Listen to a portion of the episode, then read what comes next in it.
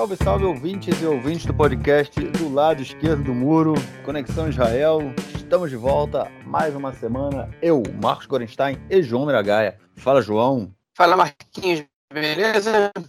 Tudo bem, tranquilo. João, João Mobile hoje de novo, no carro, mas sem estar tá dirigindo. Mas é isso aí. A gente gravando na sexta-feira, 10 para as 9 da manhã aqui em Israel nesse momento. É, trazendo aí as principais notícias fresquinhas dessa última semana. Vamos então passar para o nosso próximo bloco para deixar de enrolação. Bom, gente, o Corona não só voltou ao país, como ele voltou a ser o nosso primeiro bloco do podcast. Eu não acredito nisso, João. O Corona voltou para o nosso primeiro bloco, cara. Mas é o que a gente tem. A gente comentou nas últimas semanas que a tal da variante Delta começou aí a. a em hebraico a gente fala leistolê, né? Que é tipo. A, a, a, é ficar enlouquecer, vamos dizer assim, né? Bagunçar. É, bagunçar, né? Na sociedade, o país aqui o número de casos vem subindo muito. A gente chegou aí a, a mais de a vários dias dessa semana com mais de 500, 600 casos, novos casos por dia, é, subindo no, o número de doentes é, é em estado é, crítico, né, grave, também subindo, porém pouco.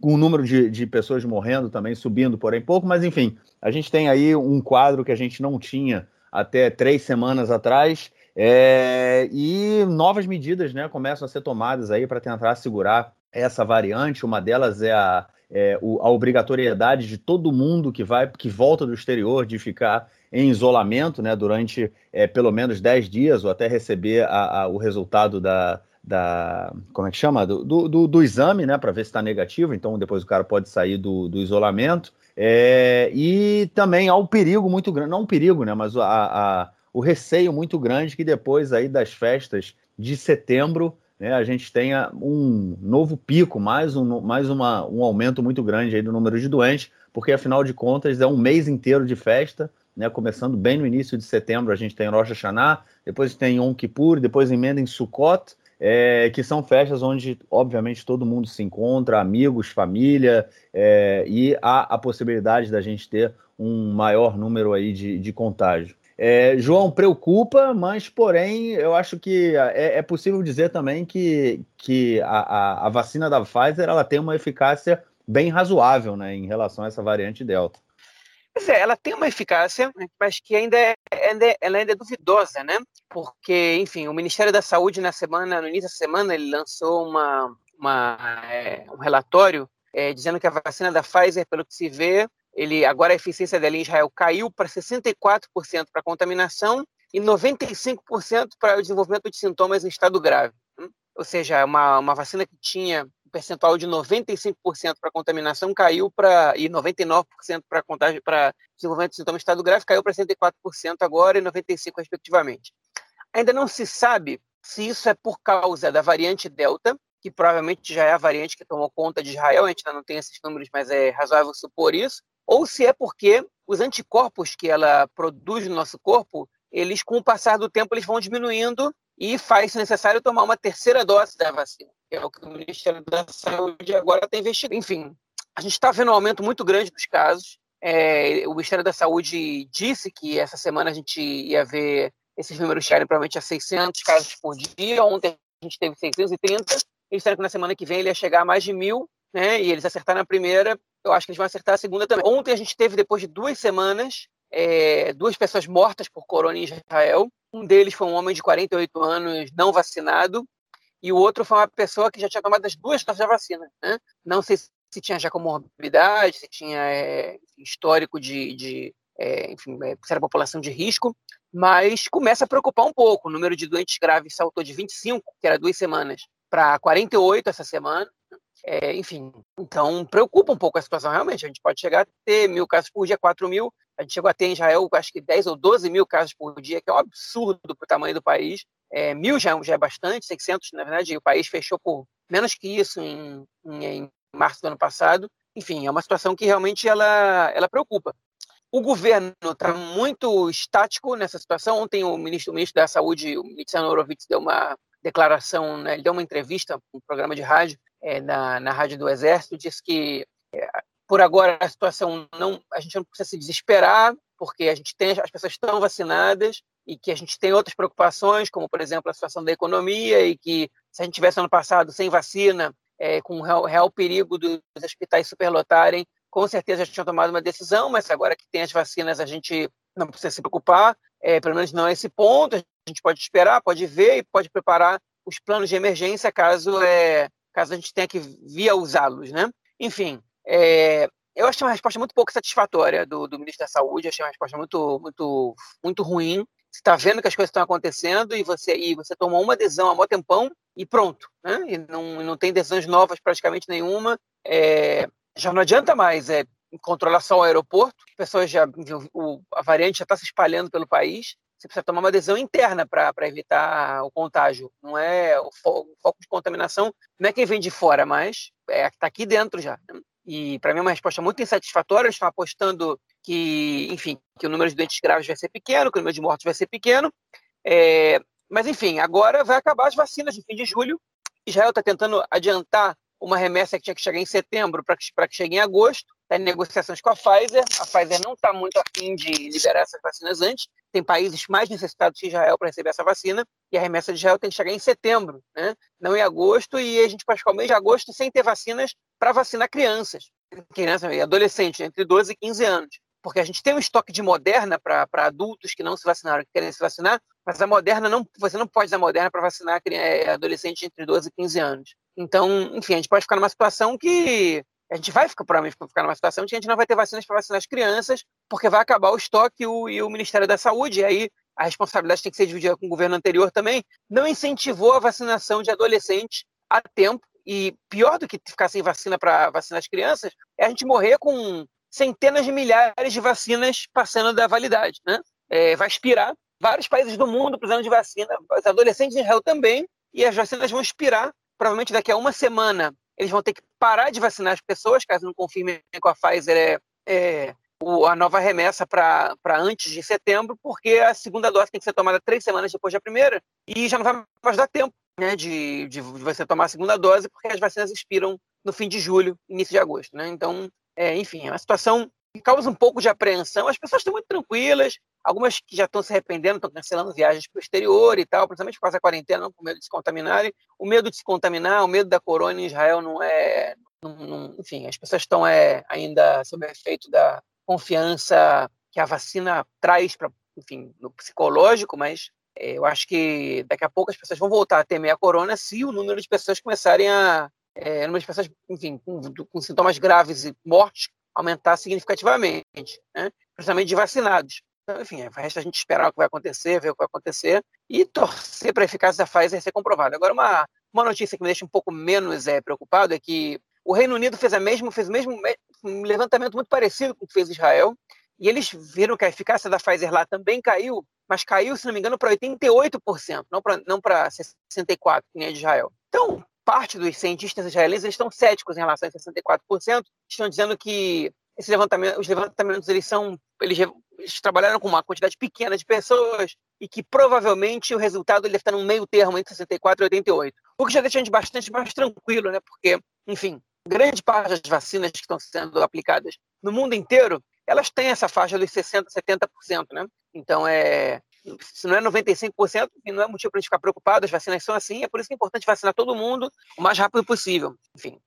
É isso, vamos torcer então para que essas novas doses cheguem logo e que a gente possa continuar essa campanha. Mas eu acho também que a população tem que se conscientizar e realmente o pessoal. Foi feito um chamado né, para que é, as pessoas não viajem para o exterior é, a não ser em caso de necessidade, que agora é o verão, todo mundo está querendo sair, curtir férias e tudo mais. Mas, né, enfim, eu acho que não é o momento de, de sair. As pessoas têm. Até porque as pessoas voltam e não querem ficar em quarentena, né? Elas querem já voltar e, e, e sair. Esse foi o motivo pelo qual a gente tem essa nova onda aí aqui em Israel, né? Que muita gente aqui na cidade onde eu moro, as pessoas voltaram de Dubai é, não quiseram, não ficaram em quarentena. O pai mandou a filha no dia seguinte para o colégio, a filha infectou metade da turma dela, e aí a, a, gente começou a nova onda. E a cidade, por sinal, essa semana é, é, foi, como chama, qualificada aí como cidade vermelha, por conta dos altos índices aí de, de, de, de infectados. Então, as pessoas não se conscientizam, né? É uma coisa bem cultural aqui também, cada um faz o que quer, aquela coisa, ah, beleza, não quero, não sei o quê. Se bem que eu ouvi no rádio essa semana também que vai ter o maior controle aí do Ministério do, do Interior, da polícia, né, para checar quem está de quarentena ou não, mas vai ser um tanto quanto difícil manter toda a população que chegar de, do exterior. É, é fazer com que eles fiquem em quarentena por 10 dias, pelo menos. Mas vamos ver. É, é o momento de parar antes que fique mais sério do, do, do que está até agora. Bom, vamos então para o nosso segundo bloco para a gente falar da política israelense essa semana.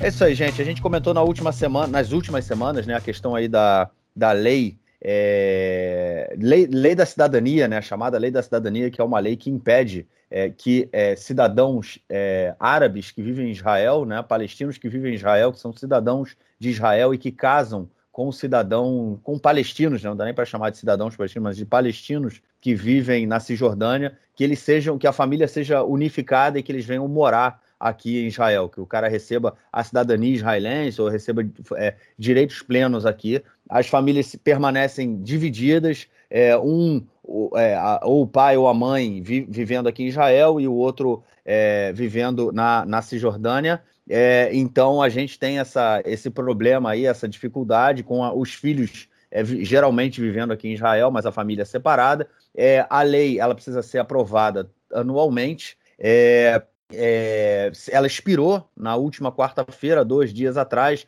O governo precisou fazer a votação dela, né, a renovar a, a, o prazo da lei. A gente comentou que tinha setores dentro da coalizão que não iam aprovar a lei, não, não são a favor dessa lei, né? É, então, o, o, o, setor à direita da coalizão, ou seja, a imensa maioria da coalizão, tentou empurrar isso para o colo da situação, falando: é, vocês são sionistas de direita, então vocês também têm que aprovar essa lei, e essa lei fere a segurança do país e tudo mais. É, teve a votação, a lei era para ter sido votada na semana passada, não foi votada, é, foi votada somente essa semana, e o governo perdeu a votação. É, o resultado foi 59 a favor da lei, 59 contra a lei, duas abstenções do partido, dois deputados do partido RAM. É, junto a essa, é, é a essa lei, né, o, a, a, oposição anexou um pedido de caso essa lei não caísse, teria era, era quer dizer, a, aprova a votação dessa lei foi anexada a uma outra votação, a uma outra lei, que era a lei de desconfiança no governo, não confiança no governo, ou seja, se a, o governo perdesse a, a, é, a, aprovação da lei por 61 votos, né, no caso, 61 parlamentares tivessem votado contra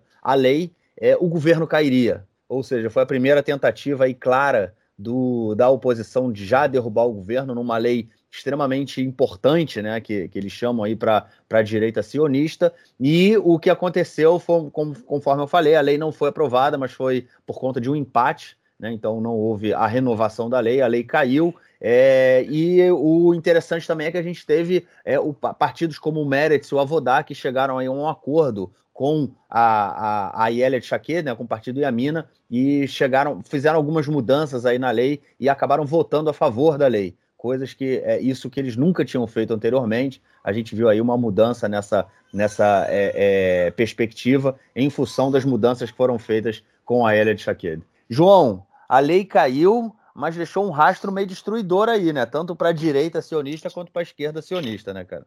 Na verdade, vamos. Eu quero organizar. Vou te fazer só uma correçãozinha, Marquinhos. É, quem, quem, no final das contas, acoplou o voto de desconfiança à lei foi o governo, foi o, é, não foi a oposição. Okay? Por que, que aconteceu? Tá, quem escuta o nosso podcast está tá estando de falar dessa lei já tem algumas semanas e ela expirou essa terça-feira e na segunda-feira ela foi, ela varou a madrugada. Agora não por causa da, não, não por causa de um, de um, de um uma armadilha da oposição, sim porque realmente a discussão ficou acalorada e ela foi até as quase seis da manhã. Eu acordei na terça-feira, mais ou menos às 6h20 da manhã, às 6h15 tinha a atualização do Aretz no, no meu telefone. Ninguém tinha comentado isso no Twitter ainda, porque, enfim, tá todo mundo dormindo quando, quando isso aconteceu, com exceção dos jornalistas que estavam cobrindo, cobrindo o caso, né? É, a Elet Shaked, né, enfim, ela, ela para conseguir convencer é, os deputados árabes, enfim, os deputados árabes do Meretz do, do, Partido Trabalhista, porque os deputados judaicos, judeus, é, um, eles, já, já, enfim, eles já aceitavam a possibilidade de votar a favor da lei pelo bem da coalizão. Né? Então, ela para conseguir convencer os deputados árabes do Meretz do Partido Trabalhista e Uram, é, ela fez umas mudanças na, no projeto de lei. Ela transformou a lei em lei de seis meses e aceitou dar direitos de é, residência permanente, é, na verdade, permanente é maneira de dizer, mas uma residência estável, digamos assim, retroativa é, para os palestinos e palestinas que já são casados né, com árabes cidadãos de Israel. Né? É, então, enfim, é, essa, essa, proposta foi suficiente para o Meretz e o Partido Trabalhista dizerem, ok, beleza, é, a gente e aí, a gente vota nisso aí e a gente estabelece agora uma comissão para debater essa questão a longo prazo. É, para o Uram não tinha sido suficiente. O Netanyahu ele tinha cogitado lançar em conjunto com a votação sobre essa lei o voto de desconfiança do governo. Isso é possível na Knesset, né? A gente comentou que toda semana a oposição, ela tradicionalmente às segundas-feiras, ela vota, ela, ela, ela, lança o voto de desconfiança no governo é, e se, enfim, e, e, o governo tem que estar lá presente para poder ganhar essa votação, porque se ele perde, ele cai, né? E, e o Netanyahu ele cogitou acoplar essa lei, né? É, é, essa, essa votação. Mas ele ficou na dúvida se ele fazia isso, porque se ele faz uma coisa dessa, ele podia incentivar o próprio governo é, a votar na lei que seria uma vitória do governo, pelo menos de alguns setores do governo com quem ele disputa espaço, que é a direita do governo. Né? A direita conseguiria uma vitória é, sem, a, sem o apoio do, da oposição, né? do, do, da direita que está na oposição, eles, eles fariam o que estão fazendo agora, que é acusar a oposição de estar se preocupando mais com seus interesses políticos do que com a segurança nacional, porque essa é uma lei considerada de segurança nacional, exatamente por isso que ela expira todos os anos, né? É, porque as leis de segurança nacional elas têm que, enfim, sem que elas tenham que passar pelo crivo da Suprema Corte julgando se ela é constitucional ou não, elas têm, uma, elas têm um prazo de validade, ela tem que ser aprovada todos os anos. É, esse é um caso, ela, ela, ela tem sua origem na segunda intifada, em 2003, no caso, e ela, ano a ano, ela tem que ser aprovada de novo, e ela foi aprovada em todos os governos desde então, inclusive o governo do Likud, os governos do Likud do Netanyahu, né, entre 2009 e 2020. Uma proposta muito semelhante à que a Elliot Shaked publicou originalmente. Né? Mas, enfim. Então, o Netanyahu desistiu de colocar essa, essa votação em conjunto com votos de desconfiança do governo, e o Bennett foi lá e fez. Ele falou: olha, essa votação vai ser também votação de confiança no governo. Okay? Quem votar a favor da lei está votando a favor da manutenção do governo. Quem votar contra a lei está votando contra a manutenção do governo. Ele lançou isso para botar uma pressão no RAM. Okay? Agora, pode ser que também seja combinado com o RAM. Pode ser que o RAM tenha dito para o Bennett o seguinte: faz isso, porque aí a gente não vai ter outra possibilidade que não votar a favor nessa lei, pelo menos alguns de nós, e enfim, e, é, e a gente vai ter uma desculpa para dar para os nossos é, eleitores. Tudo pode ser, né? É, é, é, quando, quando o Bennett coloca dessa maneira, o Meretz, Partido Trabalhista, também, é, também tem essa, essa desculpa para dar, embora o argumento deles é central, ou seja, de que a Elliott Jaquet flexibilizou a lei, então isso atendeu razoavelmente as expectativas desses partidos, enfim. Mas é, ele foi lá e lançou uma, essa, essa ideia. Se o Bennett lançou isso, é porque ele não tinha o menor medo de que o governo caísse. Ele sabia que o governo não ia cair.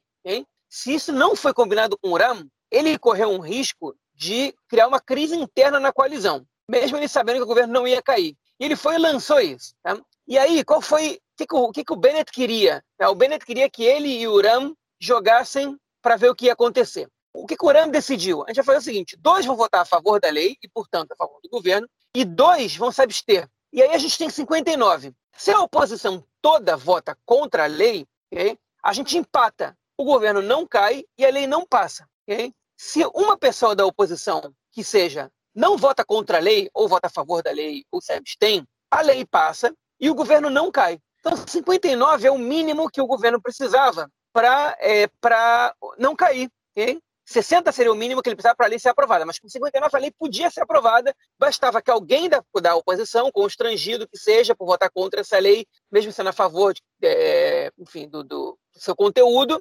é, pelo menos se abstivesse. A aposta do Bennett estava no Amihai Shikli, que é um deputado do seu partido, do Yamina, que é o único deputado que não entrou, que, que não votou a favor da coalizão, faz oposição ao governo, desde antes do governo ser votado, ele já disse que não podia compactuar com o governo com presença do Meretz e do Rama interno, e ele está na oposição. E a aposta do Bennett era o seguinte, vamos, o Chicle, se a oposição dele é uma oposição programática, ou seja, se o Chicle realmente, o problema dele é a composição do governo e o que isso pode trazer para o país, ele vai votar a favor dessa lei, porque essa lei atende aos seus interesses, à sua, enfim, à sua é, a sua ideologia, digamos assim, as suas crenças políticas. Né? É, e se ele votar contra essa lei, ele vai mostrar que ele já tá, que ele já, tá, já traiu o partido, que ele já está com o Likud, que ele já está procurando algum, car algum cargo no Likud futuramente. Rei, mas enfim. E pode ser que algum deputado do Likud também se abstenha, algum que esteja irritado com o Netanyahu, que está tentando centralizar toda a oposição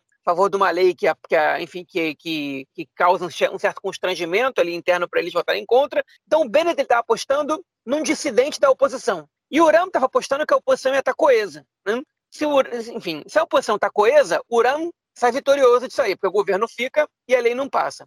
Se a oposição não está coesa, o Bennett sai vitorioso, porque a lei passa, a oposição quebra e o governo não cai. Mas o governo não ia cair com esses 59 votos. Isso é um fato. E o que deu foi que o Uram foi o vitorioso, a oposição estava muito coesa, o Netanyahu conseguiu levar todo mundo com ele.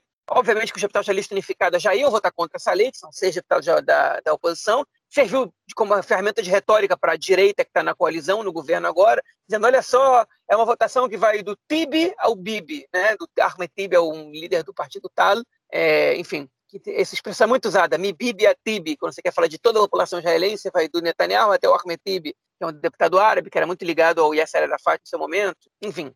Né? Mas eles, obviamente, iam votar contra essa, essa lei, eles criticaram muito o Uram, olha só, o Uram votando a favor dessa lei, ou se abstendo, mostrando que eles traíram, é, enfim, votando a de uma lei racista, traíram uh, seus eleitores, blá, blá, Não sei se funciona essa, essa, esse discurso da lista unificada de forma prática, eu acho que essas quatro cadeiras do Uram são pessoas que não se importam com o Uram, é fazer o jogo da direita se, no fim das contas, eles conseguirem levar algum benefício para a sociedade árabe. Né?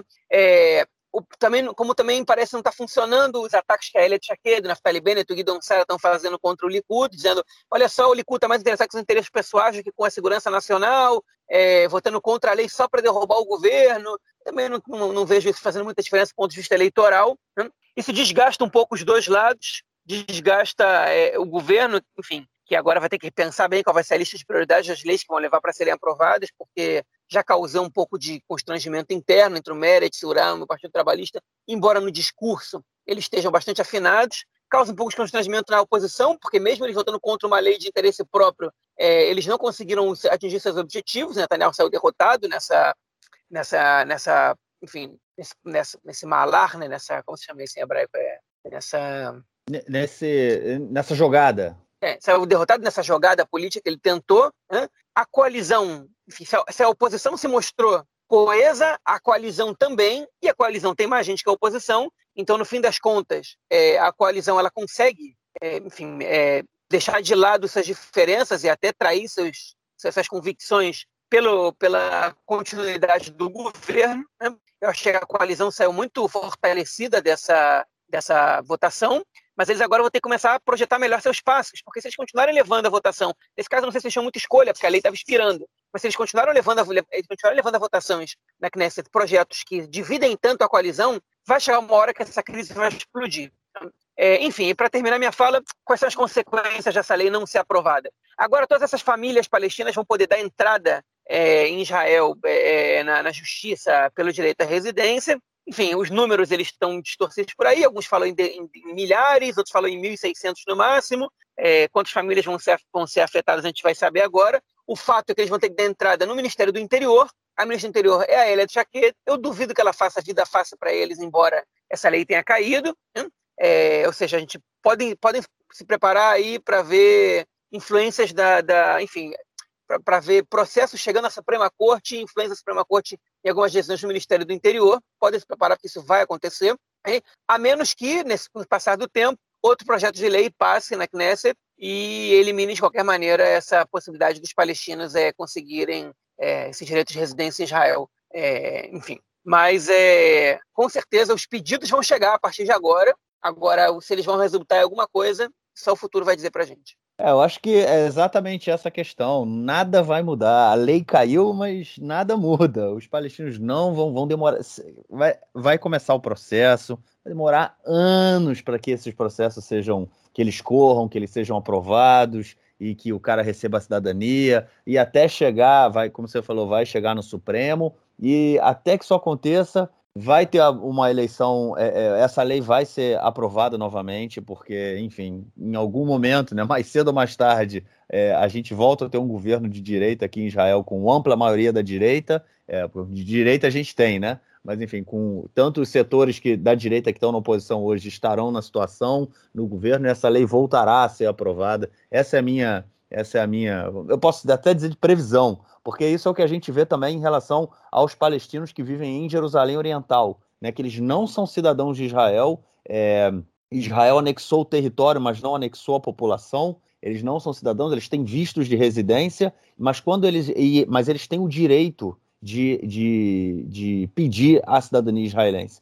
E quando isso acontece, o processo é extremamente lento, eles têm que comprovar uma série de coisas, e, enfim, as, é, as exigências são tão grandes que isso nunca acontece, acaba não acontecendo, demorando anos para que isso aconteça. E o mesmo vai acontecer aí com esse processo de é, unificação de famílias, para o cara receber a, a residência aqui. Agora, é, eu acho que esses números que estão que saindo aí, né, é, de 1.600, de 2.000, nem que sejam de 5.000, eles só mostram que é, a lei ela não é uma questão de segurança e, e, muito menos de demografia, né, cara? Porque não é uma a reuni, não é a unificação de, uma, de 5 mil, não é a entrada de 5 mil, vamos dizer, nem que sejam 10 mil palestinos né, é, que, que recebam a residência em Israel, não é nem a cidadania, né, mas que eles venham, tenham o direito de morar aqui em Israel com o resto da sua família, isso não vai mudar a demografia do país é, e também, consequentemente, a segurança, né? Porque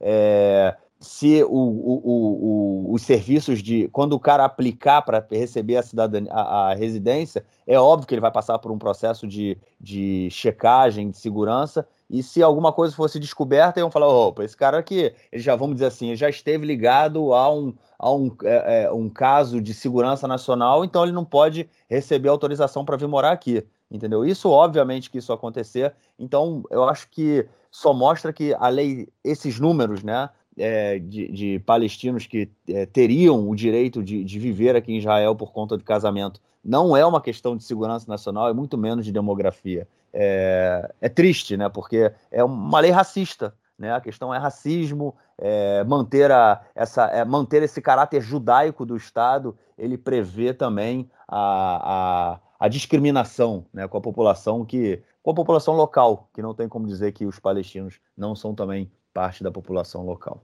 É, é isso. Vamos então para a nossa próxima notícia do bloco, que é a notícia envolvendo aí o ministro da Economia, né, o ministro das Finanças, Economia, é a Victor Lieberman, que desde sempre teve, né, sempre vociferou contra a população ultra, ultra ortodoxa, né, a população Haredi, e agora ele tem aí como objetivo aprovar uma lei, uma medida que vai afetar diretamente essa população, que é o fim do subsídio de creches para famílias onde os dois, é, no caso, né, famílias onde tem é, é dois pais, né, o pai, mãe, o pai, pai, mãe, mãe, é que os dois não trabalhem. Se um deles não trabalhar, é, o, a família não receberá o subsídio do governo para colocar os seus filhos em creches né? Ou seja, nas famílias ultra-ortodoxas, onde geralmente a mãe, né, ela trabalha, o pai ele estuda a Torá, é, eles perderiam esse subsídio e isso vai afetar aí, isso sim afetaria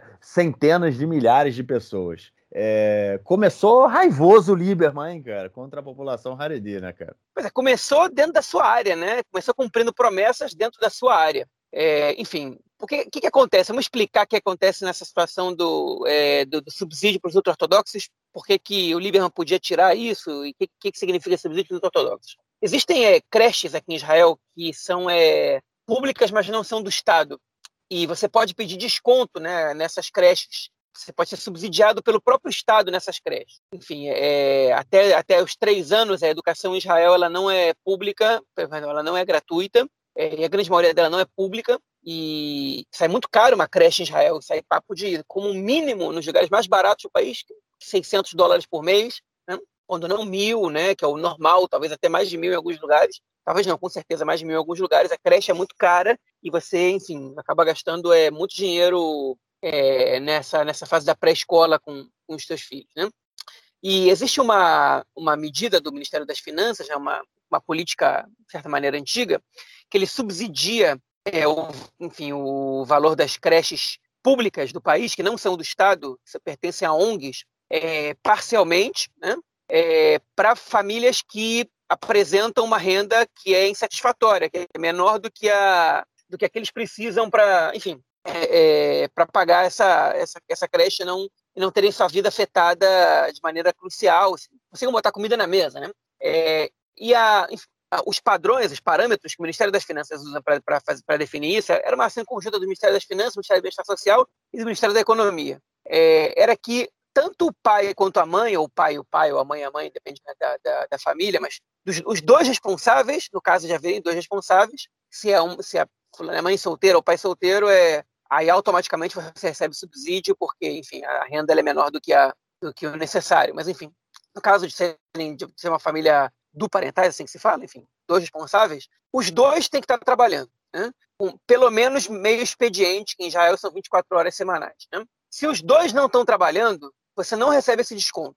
É, e existia uma exceção à regra, duas exceções na verdade, que é se um dos dois está estudando, né, é, fazendo um estudo universitário que ocupa um espaço de horas é de pelo menos 20 horas semanais, que aí pode dificultar né, o, é, que a pessoa trabalhe, é, ou é, que um dos dois seja, na verdade, o pai, estudante de uma yeshiva, que é uma academia rabínica. Se o pai estuda numa academia rabínica e a mãe trabalha meio expediente, e no caso uma família haredi tem que ser pai e mãe, porque não existe casamento é, entre pessoas do mesmo, do mesmo sexo entre, na, na sociedade ultra-ortodoxa, se, enfim, então, se, o, se o pai ele, é estudante de Meshivá e a mãe trabalha 24 horas semanais, eles recebiam o desconto, que em geral é o desconto máximo, porque o pai não tem renda nenhuma, né? Então a mãe é sozinha, é, é, teria que bancar a casa e o desconto ele chegaria perto do desconto máximo, que não é total, não é integral, mas, é, mas enfim, ele é bastante significativo. E o Lieberman, a primeira coisa que ele fez foi cancelar de cara,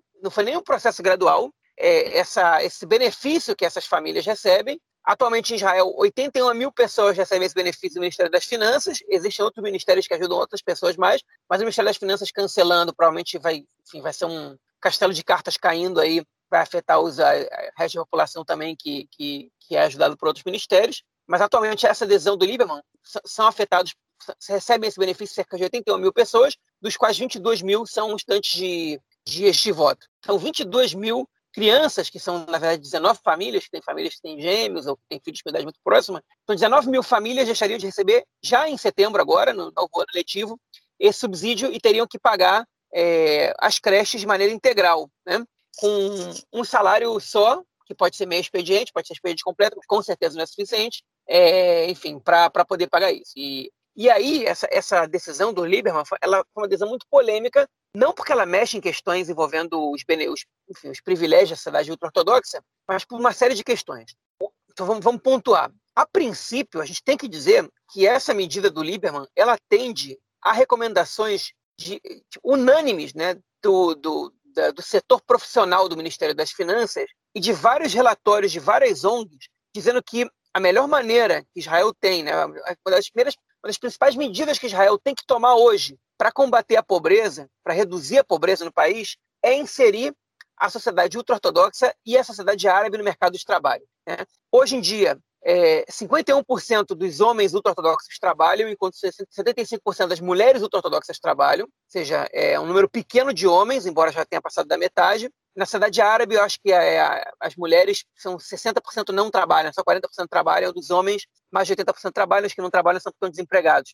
Isso é a grande maioria. Então, existe uma, enfim, uma recomendação que é quase um consenso é, é, entre os que, enfim, entre as propostas de, de políticas de combate e redução à pobreza, né, que é, a, a, população ultra-ortodoxa, em especial os homens, a população árabe israelense, em especial as mulheres, passa a inserir o mercado de trabalho. A gente sabe que essas pessoas não trabalham por questões é, culturais, né? É, a, a, mulher árabe, a sociedade árabe é muito patriarcal, tanto a muçulmana quanto a cristã, é, em Israel ela é muito patriarcal e, e, as mulheres acabam sendo donas de casa e não trabalham, e isso empobrece a população árabe de alguma maneira, obviamente que esse é o único, não é o único motivo, mas esse é um dos motivos, e a população ultra-ortodoxa, um, um, dos motivos também é o fato dos homens, boa parte deles, não trabalharem porque são estudantes de este voto. Então essa medida, ela é, é uma medida acertada do ponto de vista é, econômico, digamos assim, segundo as recomendações da grande maioria das ONGs e integrais do, da, da, parte profissional do Ministério das Finanças. Né?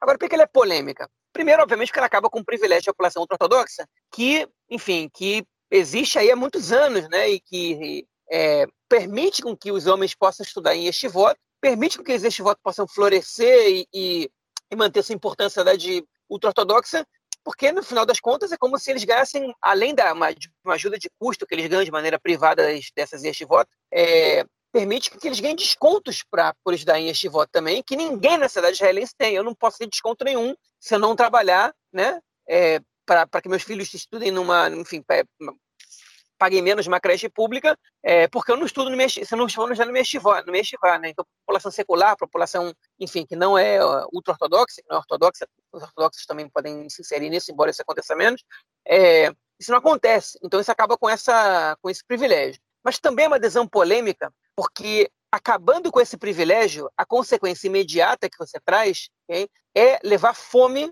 a pelo menos 19 mil casas em Israel, né? E com a quantidade de filhos que a população ortodoxa tem, a gente pode estar falando aí de 100 mil, 150 mil pessoas. Isso a princípio, pode ser que, esse número se expanda, né? Porque uma medida tomada desse jeito, é, assim, em dois meses as pessoas têm que arrumar trabalho, têm que, têm que abdicar de dar este voto, mudar essa cultura totalmente, pode trazer fome às mesas dessas pessoas, pode não ter comida para botar em casa. E aí algumas mulheres foram entrevistadas né, no, no, ontem no canal 11, no, no telejornal, e disseram então tá bom, vou procurar um trabalho de expediente completo, vou ter menos tempo para ficar em casa com meus filhos, mas meu marido vai continuar ajudando na minha estivar. Outros dizendo, bom, tá bom, então a gente vai passar fome, não sei o que vou fazer, vamos comprar, vamos trocar carne do, da sexta-feira, que a gente não come carne quase nunca, por outra coisa, vamos comer menos. Né? E outros diziam, vou embora de Israel, um francês, eu vim para Israel para poder estar no minha estivar, se o país não me, não me permite isso, então eu vou embora, vou voltar para a França, não fico mais aqui, nesse governo antissemita, né? chegou a falar isso. Enfim, vários outros comentários foram, foram feitos nesse aspecto, né? Mas enfim, pouca gente ali, né, entrevistada, pelo menos na reportagem, disse: não tem jeito, meu marido vai ter que largar este vai, vai ter que começar a trabalhar, porque não é uma decisão que é tomada de maneira racional e fácil, assim, do dia para noite. Né? Uma coisa, é uma, enfim, é, é um privilégio que realmente não tem sentido existir numa sociedade democrática, né? É, ele, ele é ruim para as próprias famílias dos ortodoxos, mas você não pode mudar a política, enfim, de, de uma hora para outra, sem que isso tenha consequências graves é, do ponto de vista socioeconômico também. Mas o Líbano quis mostrar que veio, ele quis dar o seu cartão de visitas, né? ele quis abrir essa porteira da, da, da mudança da, é, dessa, enfim, da, do, do, da, da, situação da população ortodoxa, dos privilégios que eles têm. Né? Só que, enfim, esses privilégios que a população ortodoxa tem, eles é, não, não fazem que a população ultra-ortodoxa seja uma população de renda, de alta renda, ou de renda razoável, inclusive. Eles são parte da população mais pobre do país. Né? Atualmente, é, a gente pode dizer que 30% das crianças ultra-ortodoxas elas é, passam fome ou, ou tem algum, em algum aspecto elas têm situação de insegurança alimentar, são desnutridas e não sabem como comer no dia seguinte, né? é, não, não, não comem de maneira adequada, né? É, e uma adesão dessas, ela aumenta, né? ela contribui para o aumento da pobreza e não reduz a pobreza se tomada da maneira que foi. Né? Pelo menos essa é uma preocupação muito grande, uma vez que a gente sabe que isso não vai é, que a sua consequência não vai ser que, pronto, amanhã então todos os, os homens estudam em este voto vão começar a procurar trabalho porque eles viram que se eles não arrumarem trabalho, eles, é, eles vão, as crianças vão passar fome. Não é assim que funciona a lógica na cidade ortodoxa. Eles vão, é, enfim, a parte dos rabinos vão dizer que, que é, passar fome às vezes é uma, é uma, é uma, parte do processo para que a gente agrade a Deus. Deus está testando a nossa resiliência e tudo mais. Isso pode acontecer em algumas comunidades, com certeza esse discurso vai acontecer.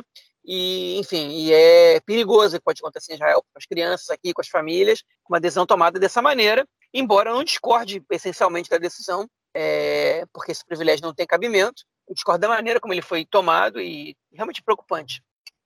É, o, a questão é um privilégio, né, cara? Que realmente é um, é um privilégio meio absurdo, né? De, as pessoas, tipo, ah, não, precisa, não precisa trabalhar, você ganha um dinheiro, você não sei Eu também quero, quero ganhar um dinheiro e poder estudar. Né? Por exemplo, eu agora, essa semana, comecei a fazer um curso é, e não estou ganhando nenhum subsídio para fazer um curso. Eu estudo, eu trabalho e nem e não estou ganhando subsídio, não ganho um subsídio nem para pagar o curso. Né? Quem, quem, ainda mais é ganhar um subsídio para poder estudar. Né? Ou seja, é, é, um privilégio realmente que, que não faz nenhum sentido, né? É, ainda mais tendo em vista que é uma população que acaba, é, é, é pelo fato de não trabalhar, de não produzir, né?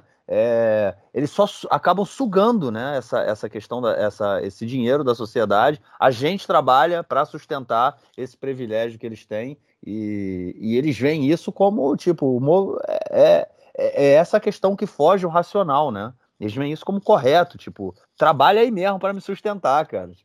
o que é uma coisa extremamente absurda, né? Mas enfim, vamos ver aí se essa, essa medida vai realmente entrar em vigor ou se o governo vai conseguir dar uma, né, dar uma aquela maquiada ali, nem que sim, nem que não, e, e segue, segue o jogo. Bom, vamos então à nossa próxima notícia do bloco, que tem a ver aí com a lei nacional, mais uma lei polêmica que foi aprovada há três anos. É, a lei que determina que o Estado de Israel, a Roca Leom, né, chamada, que o Estado de Israel é o Estado-nação do povo judeu, é uma lei que gerou uma série de discussões, uma série de manifestações grandes, inclusive da população drusa do país, da população árabe, que a, a lei coloca né, é, é, essa, essas populações em uma situação de é, segunda classe, vamos dizer assim, cidadãos, porém menos cidadãos do país, já que o Estado de Israel, agora, né, de acordo com a lei, é o Estado, de, é o estado do povo judeu. É, a lei sofreu aí uma série de, de, de é, como é que chama? Iro, é, apelações, né? foram feitas uma série de apelações no Supremo Tribunal de Justiça, que essa semana, por uma maioria de 10 juízes contra um, decidiu não intervir e não cancelar a lei a lei, que é uma lei básica, né? Como a gente já falou algumas vezes, Israel não tem uma constituição, ela tem um conjunto de leis básicas é, que tem um, um fator, um, um, elemento aí semi-constitucional, que elas são é, caracterizadas né, como quase constitucionais, é, e essa lei é uma lei, é uma lei básica e o Supremo Tribunal decidiu não derrubar a lei, não interferir na, nessa questão. É, e aí, João, drusos e árabes é, são de segunda classe ou, ou mantém-se a democracia israelense, cara? Olha, é, não, eu não acho que eles são cidadãos de segunda classe, é, é porque efetivamente a lei ela, é, ela não, enfim, não retira de população não judaica. É, essa lei, de maneira prática, ela não transforma nenhum cidadão em cidadão de segunda classe mas ela é uma mensagem, né? E do ponto de vista simbólico, eu acho que ela é, enfim, que ela é, que ela é muito importante. Ela está dizendo o seguinte: esse aqui é o Estado do povo judeu. E se você não é judeu, ok? Esse Estado ele é menos teu do que meu. Né? É, enfim, ela pode, pode no futuro. Então, segunda coisa, classe, né, cara? Ser, se, tem inúmeras se, se esse. Estado, mesmo que a lei não retire, se esse Estado é, menos, é mais de um e menos de outros, né? Você diminui um pouco o status dessa de quem é menos, né?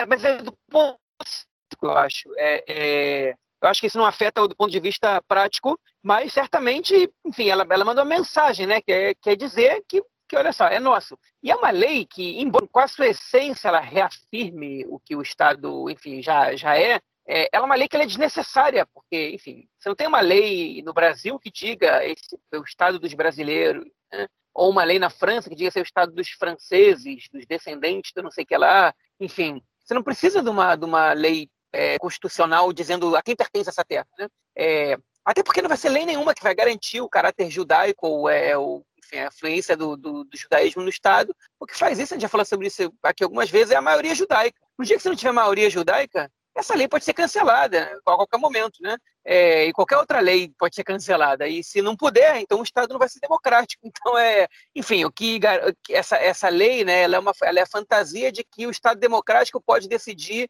isso através de leis. E não é, não é isso que vai definir. É, enfim, é, o exemplo que o Air Lapida, uma vez num texto, deu sobre Yom Kippur é um exemplo muito, muito clássico, eu gosto muito dele, que ele fala que a gente não precisa de leis é, coercitivas nesse ponto para provar nada por exemplo, Yom Kippur em Israel, ninguém sai de carro, né? Está escrito em algum lugar que é proibido sair de carro? Não está escrito em lugar nenhum, não tem nenhuma lei que proíbe você sair de carro. Mas todo mundo subentende que Yom Kippur é um dia importante, é o suficiente para que as pessoas que querem é, espiritualmente poder caminhar pelas ruas e poder refletir e fazer o seu jejum de maneira X, Y, Z, e possam não ser incomodadas por isso, e todo mundo compreende, para uma grande parte da população, a grande maioria compreende, e as pessoas não saem de carro, né? Então é, é não precisa de lei para isso. O que faz com que isso aconteça em Israel e não aconteça em outro país do mundo é a maioria judaica. E essa lei é uma grande baboseira, né? do meu ponto de vista, é uma, é uma lei que é uma provocação clara à população árabe israelense, né? que acabou, por tabela, afetando os drusos, que são os árabes é, dos quais a direita gosta, né? É, e eles entraram numa sinuca de bico que até hoje nunca foi resolvida, e isso também mudou um pouco é, até o percentual de votação dos Drusos nas últimas eleições, é, que ficaram, começaram a ficar insatisfeitos com o Likud, com alguns outros partidos, mas enfim, é, é, é uma lei que é, que, é, que é complicada, e ela pode abrir um precedente no futuro é, para que outras leis sejam criadas ou para algumas medidas sejam tomadas com base nessa, nessa ideia de que esse é o Estado dos judeus. Ainda não aconteceu, nosso amigo Marcelão Trecho acha que isso nunca vai acontecer, já tem até jurisprudência quando um escrivão tomou uma decisão e, e, a, e, a, e aí a justiça foi lá e negou, né? Mas enfim, é, ela está aí. Agora ó, a Suprema Corte deu respaldo, disse que ela, que ela não, é nenhum, não fere a democracia. Eu discordo, eu acho que essa é uma lei que é problemática do ponto de vista democrático, pelo menos do ponto de vista simbólico, né? É, Para quem quer um Estado democrático, é uma lei que afirme que esse é o Estado judeu e que não apareça a palavra democrática nem a palavra igualdade no meio da lei. Ela é uma lei que é que ela abre muitos precedentes, que é uma lei problemática para o caráter democrático do Estado, mas 10 dos 11 juízes da Suprema Corte não concordam comigo. Né? Eu desconfio que eles não tenham cancelado essa lei por medo também das repercussões que isso ia ter, principalmente para a direita, já que eles estão sendo alvo de ataques o tempo todo, mas eu não posso provar, então eu só lanço essa hipótese aí, desconfio, e talvez alguém um dia prove, talvez não, é uma coisa difícil de comprovar, mas é, eu acho que a pressão popular ela influenciou sim né, decisão pelo menos de parte desses juízes. Mas enfim, já aproveito, é, quem quiser saber um pouco mais sobre como funciona é, a questão das leis básicas em Israel, volta aí no nosso episódio número 88, é um episódio curtinho, de meia hora, 33 minutos, que a gente fez com o Marcelo sobre, é, sobre as leis básicas, como é que funciona, eu acho que vai ajudar a entender.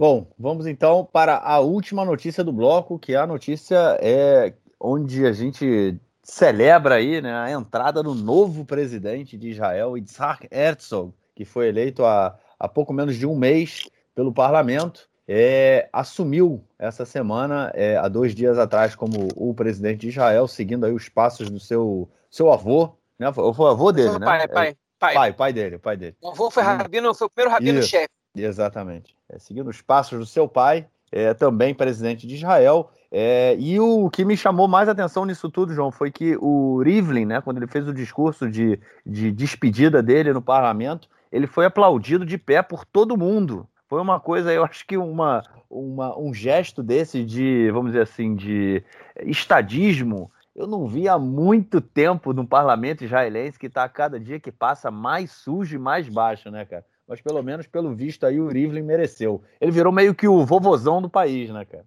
Pois é, agora eu acho que o que o Rivlin fez não adiantou nada, porque ele tentou ser o presidente que unia todas as tribos do país e o país nunca teve tão dividido, né? É, ele encontrou um inimigo ali, que é o Netanyahu, bastante poderoso, e que atrapalhou os planos dele de, de se apresentar como um cara estadista e, e neutro, e enfim. E não, ele não conseguiu, não conseguiu. É, ele tentou muito e acho que ele foi aplaudido pelas suas, pelo, pelo seu trabalho incansável, essa tentativa de tentar unir o país de alguma maneira mas ele, enfim, não adianta um, um chefe simbólico para unir o país, né? Sobre o Bugezak, bom, ele fez um discurso dizendo que a tarefa dele é continuar o que o Rivlin começou, que é, que é unificar o país e que, que, ele, que ele vai trabalhar muito por isso.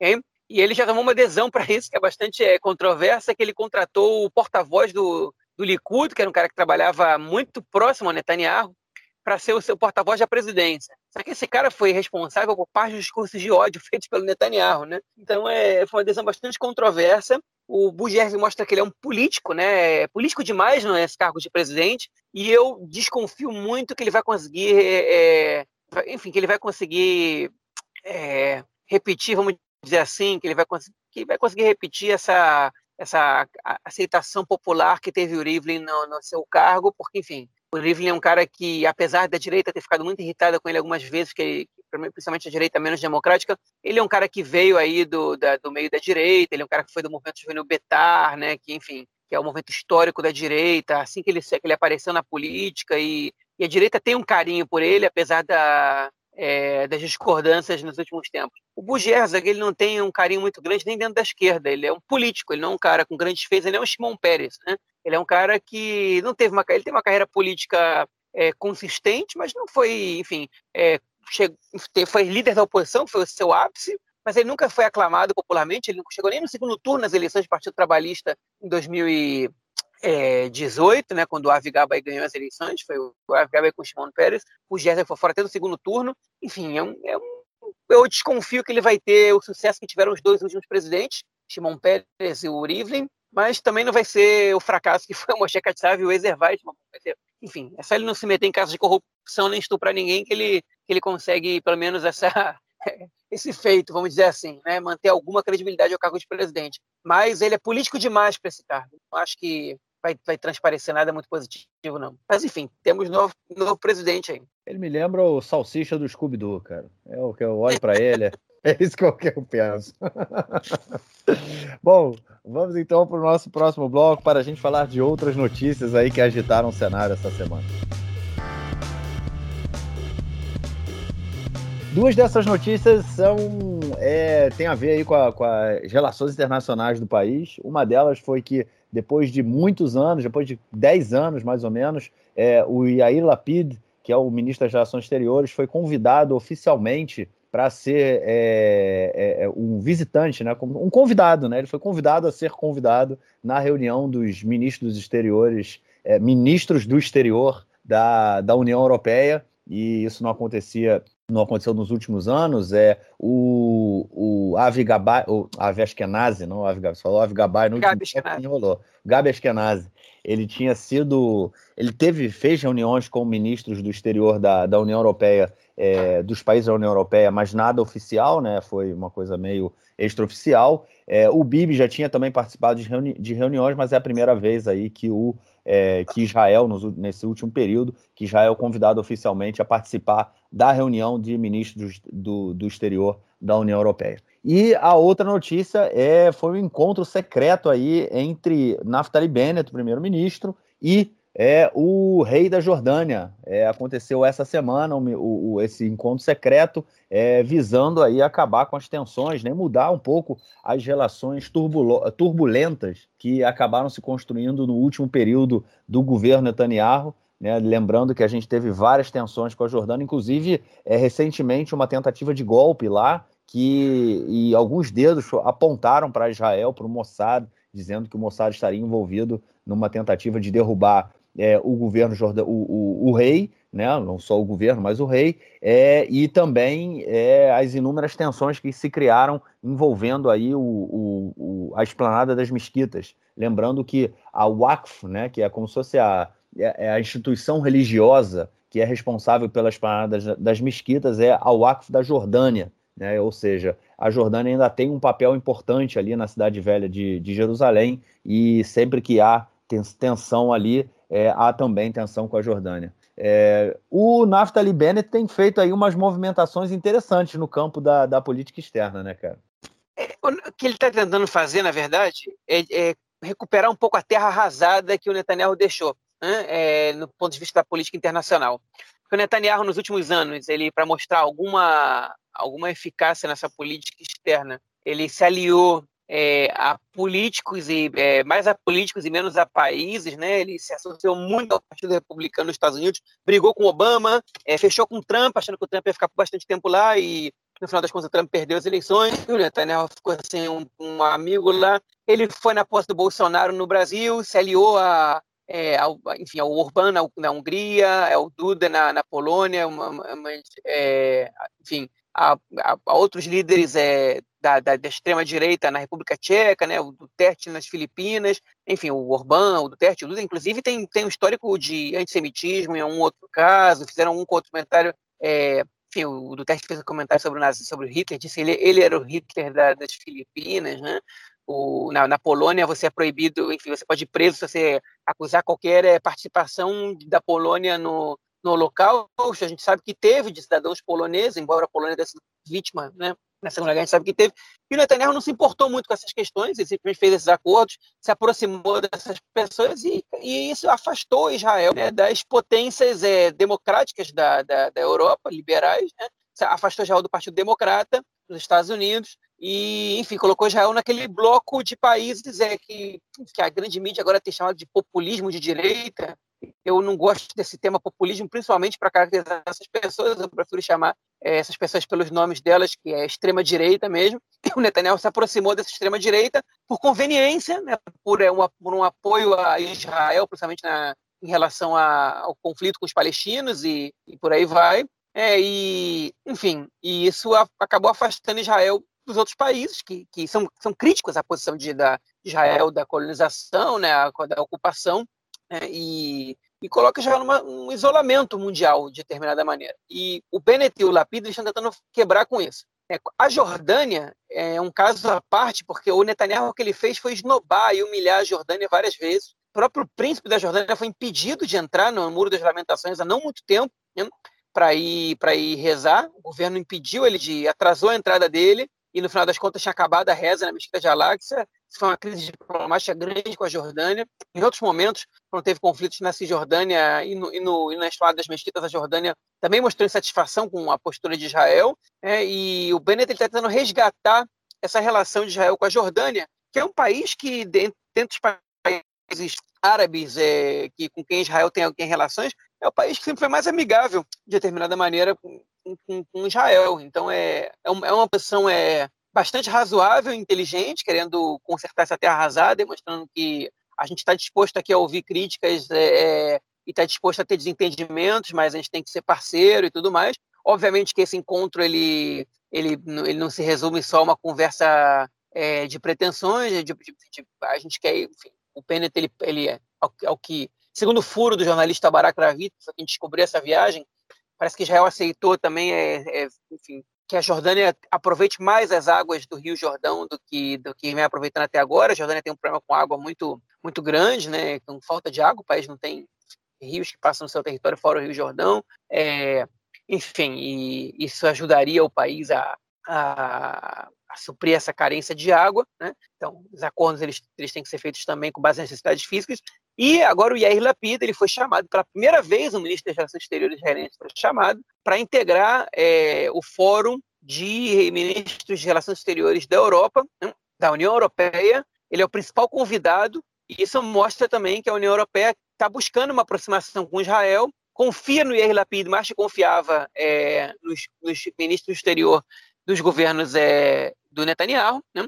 e está dando uma chance para o Lapid, obviamente que baseado em declarações que ele fez já, né? e em posições que ele tem tomado, em coisas que, em, em coisas que ele já tem, negociações que ele já tem costurado, algumas que a gente sabe, outras que a gente não sabe, é, para que ele pudesse fazer parte dessa, desse fórum. O que é positivo, muito positivo para Israel, está próximo da União Europeia, buscar novos aliados, né? A União Europeia é uma força muito importante no mundo. É, Israel é muito dependente dos Estados Unidos e, e, as alianças com a Hungria, com a Polônia, com a República Tcheca, com as Filipinas e com o Brasil, é, com todo respeito a esses países, não representam o que podem representar uma aliança de Israel com a União Europeia, é, de todos os pontos de vista que a gente tem, fala político, econômico e tudo mais, votações na ONU e etc. Né, e, enfim, e é, e é relevante, então são pontos acertados desse novo governo, tentando um pouco é, consertar a terra arrasada. Mas é uma vantagem, você pega um governo que, que foi tão problemático do ponto de vista internacional, é, qualquer coisa que você faça é visto como positivo, né? E, e, e nutre esperança sobre esse governo. É, até o Bennett, que é um cara super complicado, em relação ao, é, complicado para não dizer outras palavras, né? Em relação à, à questão do conflito e da, da ocupação, né? ele é visto com otimismo pela comunidade internacional, porque, porque tudo que vem depois do que o Netanyahu fez é, é positivo. Netanyahu chegou a dizer mil vezes que a União Europeia era antissemita, era anti-Israel, era anti isso. Enfim, isso causa um desconforto muito grande com esses países e agora é, isso pode mudar. Bom, a nossa próxima notícia tem a ver também aí com a questão econômica em função dos altos índices de inflação aqui no país, né? Que é marcado aí por uma estabilidade financeira muito grande, mas aparentemente a coisa pode estar mudando, né, cara? Pois é, Israel tava, chegou a ter inflação é negativa há dois anos, dois anos. Óbvio que tem alguns setores que puxavam a inflação para cima, principalmente a moradia, mas é perceptível vários, várias é, é, reportagens já foram feitas na rádio, na televisão, mostrando como os preços no país estão subindo. Né?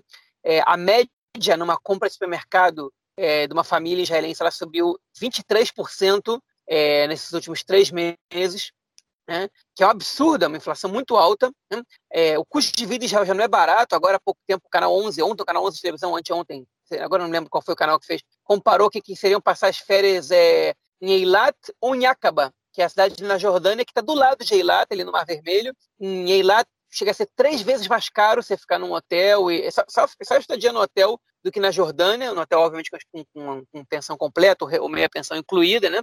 É, três vezes mais caro, é, às vezes ficar num hotel cinco estrelas em Acaba pode sair mais caro que ficar num hotel três estrelas em Eilat. Os preços são absurdos, obviamente que isso tem a ver com a população israelense, não pode sair para o exterior como costuma fazer essa época do ano. Né? Mas, enfim, a, os alimentos também subiram de preço, é, outros produtos subiram de preço. E, segundo avaliações de, de alguns é, especialistas, é que enquanto a população continuar comprando, os preços vão continuar subindo. Né? Em Israel, ninguém quer aumentar os juros para conter a inflação, porque isso pode afetar o investimento externo. É, o, o high-tech ele é muito influenciado pelos juros baixos em Israel, os juros são quase zero aqui, então é, é o que também sustenta a parte da economia do país, é parte importante, e tem muita gente ganhando muito dinheiro, comprando muito, e tem muita gente que não ganha muito bem, que, que, que os salários não aumentaram nos, nos últimos anos, né? O, enfim, a, é, muitos setores não tiveram aumento nos últimos 4, 5 anos, é, e com a inflação, o, o, poder de compra deles é muito menor, e isso pode também trazer um aumento da pobreza no país. Esse é um ponto que a gente quer levantar aqui, porque, enfim, é mais uma tarefa aí para o novo Ministério das Finanças resolver, que é, enfim, resolver. Eles não estão muito preocupados com a inflação, eles acham que isso é um fenômeno passageiro, mas é, eles vão estar preocupados com o aumento do salário e com a, com a desigualdade social já que o salário aumenta muito pouco para boa parte da população, eu diria, para a maioria, e o custo de vida no país é muito alto, e a pobreza ela pode aumentar muito agora, a corona com certeza teve influência nisso, e agora nesse pós-corona isso pode aumentar também. Isso é uma, é uma questão que tem chamado a atenção aqui em Israel. Ainda não se fala muito sobre isso, os efeitos ainda não são muito grandes, mas a gente pode ver efeitos devastadores no médio prazo que esse novo governo vai ter que saber lidar com isso. O que me chamou a atenção no, no último período, há, há, há, nove dias atrás, né, foi o aumento, mais um aumento no, no combustível. É, o combustível praticamente vem, quer dizer, todo o combustível, né, acho que o óleo, né, o petróleo vem de fora, é, e, e, todo o primeiro dia do, do mês ele é reajustado. Há, há aqui um, vamos dizer assim, um, um cartel né, dos combustíveis. Você tem quatro ou cinco postos né, de gasolina, bandeiras né, de postos de gasolina, você tem três grandes, que eles controlam o preço, o preço é igual em todos os postos de gasolina. Né? Independente de onde você vá, é o mesmo preço. De vez em quando tem um pouquinho, um bota um centavo mais barato, mas o preço é o mesmo. Você cartelizou a questão, né? É, então, o, o, o, no mês passado, o combustível estava é, 6,13 e 6 shekel 13, que isso dá quase dá 1,8 dólares, mais ou menos e agora chegou nesse mês a 6,31, né? Subiu aí 18 centavos de uma tacada só. É um aumento muito grande, lembrando que é, o transporte público aqui em Israel é horrível, né? Todo mundo anda de carro o tempo inteiro e, enfim, e, e o combustível tem um, um, uma, uma influência muito grande, né? Em toda a, a cadeia, né? De preços. Então, isso também faz parte dessa, desse aumento da inflação. Bom, a última notícia desse nosso bloco, ela tem a ver aí com uma questão da sociedade israelense também, que é uma questão muito séria, que vários casos aconteceram nos últimos anos de agressões a crianças, né, em creches, agressões cometidas por é, gananota, né, que a gente chama aqui, são as professoras, né, as cuidadoras que trabalham nas creches com as crianças, lembrando que boa parte delas, se não a maioria, né, se não quase 100% delas, não tem nenhuma formação profissional na área, é, são pessoas que é, trabalham, vão trabalhar com as crianças na creche e muitas delas é, foram filmadas agredindo crianças, é, agredindo fisicamente mesmo, não só gritando, né? É, ou xingando, mas agredindo fisicamente, amarrando crianças, jogando coisas nas crianças, é, enfim, coisas horríveis. Eu não consigo nem ver as imagens, foram vários casos que surgiram nos últimos anos. Toda vez que isso aparece na televisão, eu desligo a televisão, mudo de canal, é uma coisa que eu não vejo, não me faz bem. E uma delas foi a primeira que estourou no, há três, dois ou três anos, há três anos atrás. É, Carmel Maúda chama a, a, a, a pessoa. A, ela foi condenada ontem a quase 10 anos de prisão, nove anos e meio de prisão, é, gerando aí uma série de festejos das famílias, né? é, das crianças da creche onde ela trabalhava. É, mas enfim, é o primeiro, o primeiro, a primeira vez né, que é, é dado uma sentença tão grande ah, num caso desse, o que pode gerar aí também é uma mensagem também, né? Dizendo, ó, caso isso aconteça novamente, e outros casos que também já estão sendo julgados, é, não vai ter vida mole, né, cara? Porque não dá para você agredir crianças aí e ficar impune, né? Pois é, e, e o que me impressiona no caso foi, é, enfim, esse foi, foi, foi a pena mais, mais longa dada, né? Uma, uma, uma, agressão contra a criança, mas foi menos do que a procuradoria pediu, né? Mas as comemorações, né, no tribunal, as pessoas gritando e cantando, né? Tipo outra outra abusadora na prisão, né? Outra outra, enfim, é, cantando música parecia um estádio de futebol, né? E enfim, isso de, de uma maneira intimida, é uma coisa positiva, qualquer é, pensa que tem que pensar duas vezes antes de fazer isso, é, mas também virou uma questão de comoção nacional, com criança tudo vira comoção nacional, mas virou uma questão de comoção nacional, né? E isso é, enfim, eu não tenho dúvida que o lugar dessas pessoas é, é que, que tratam as crianças com violência, especial nesse caso, que foi um caso super agressivo, essa pessoa tem que estar na prisão e ela, no, no próprio tribunal, ela não pediu desculpa para as famílias, é, o advogado de defesa, o advogado da promotoria falou, se essa oportunidade de se desculpar com as famílias, ela não falou nada, é, mas o que a gente também tem que ficar de olho é que, enfim, também são as condições de trabalho das, é, das profissionais que, são submetidas a muitas horas de, de trabalho com muitas crianças numa mesma sala de aula, é, com salários muito baixos também, é, e enfim, e que às vezes são submetidas a uma situação que é realmente psicologicamente difícil se lidar com isso. Não estou justificando nada, não tá, tem que ser justificado. Eu acho que a violência contra a criança é um crime terrível,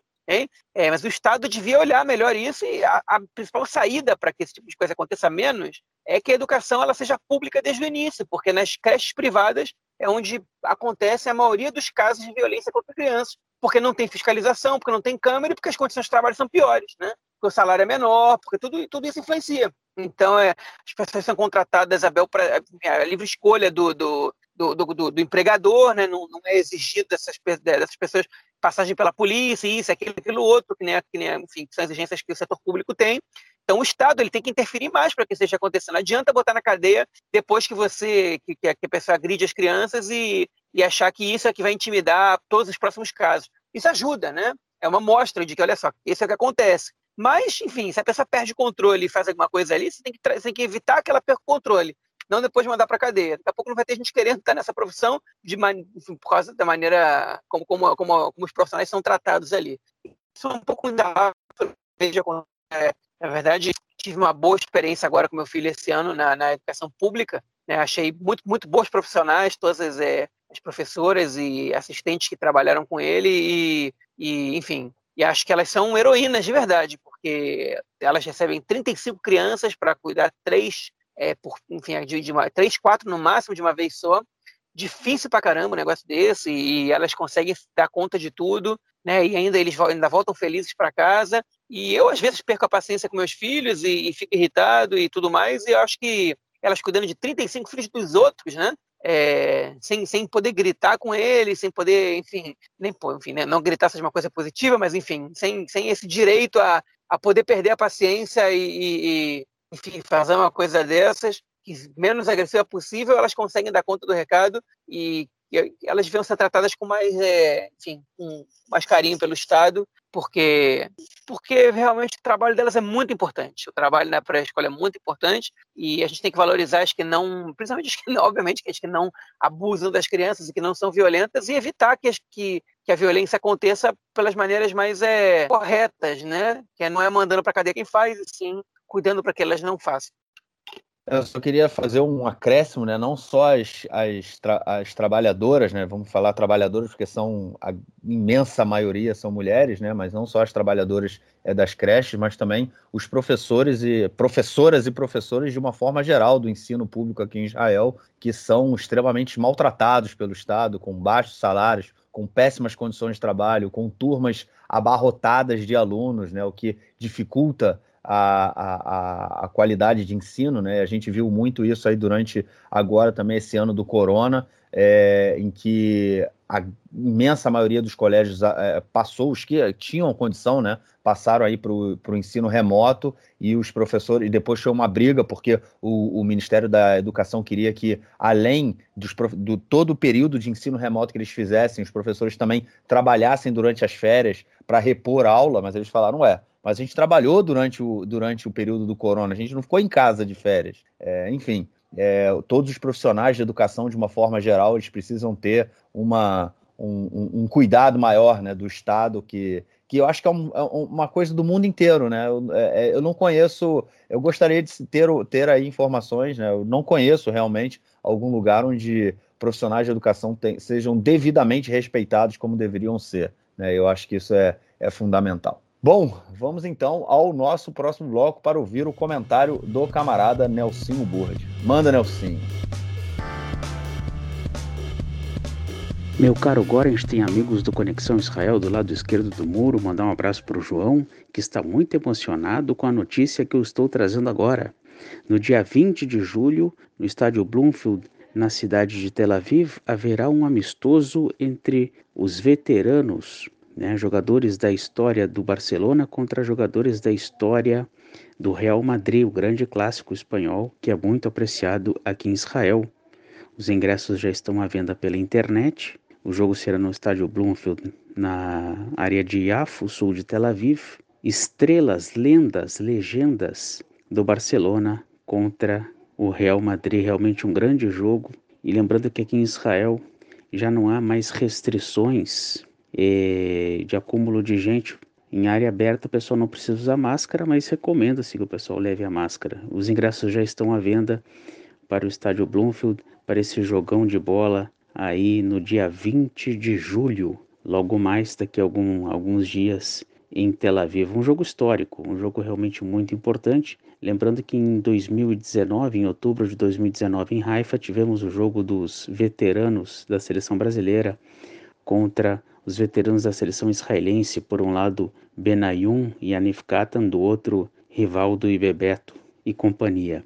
É isso aí, um grande abraço. Valeu, mestre, obrigado pelo comentário e, obviamente, te esperamos na semana que vem. João, algo mais a declarar ou a gente fica por aqui, cara? Podemos ficar por aqui. Beleza, ficamos por aqui então. É... Voltamos na semana que vem, meio de julho, trazendo aí as informações quentinhas do que acontecer em Israel a partir do próximo domingo. Grande abraço, João. Falou, Marquinhos. Abraço, até mais. Valeu. Tchau, tchau.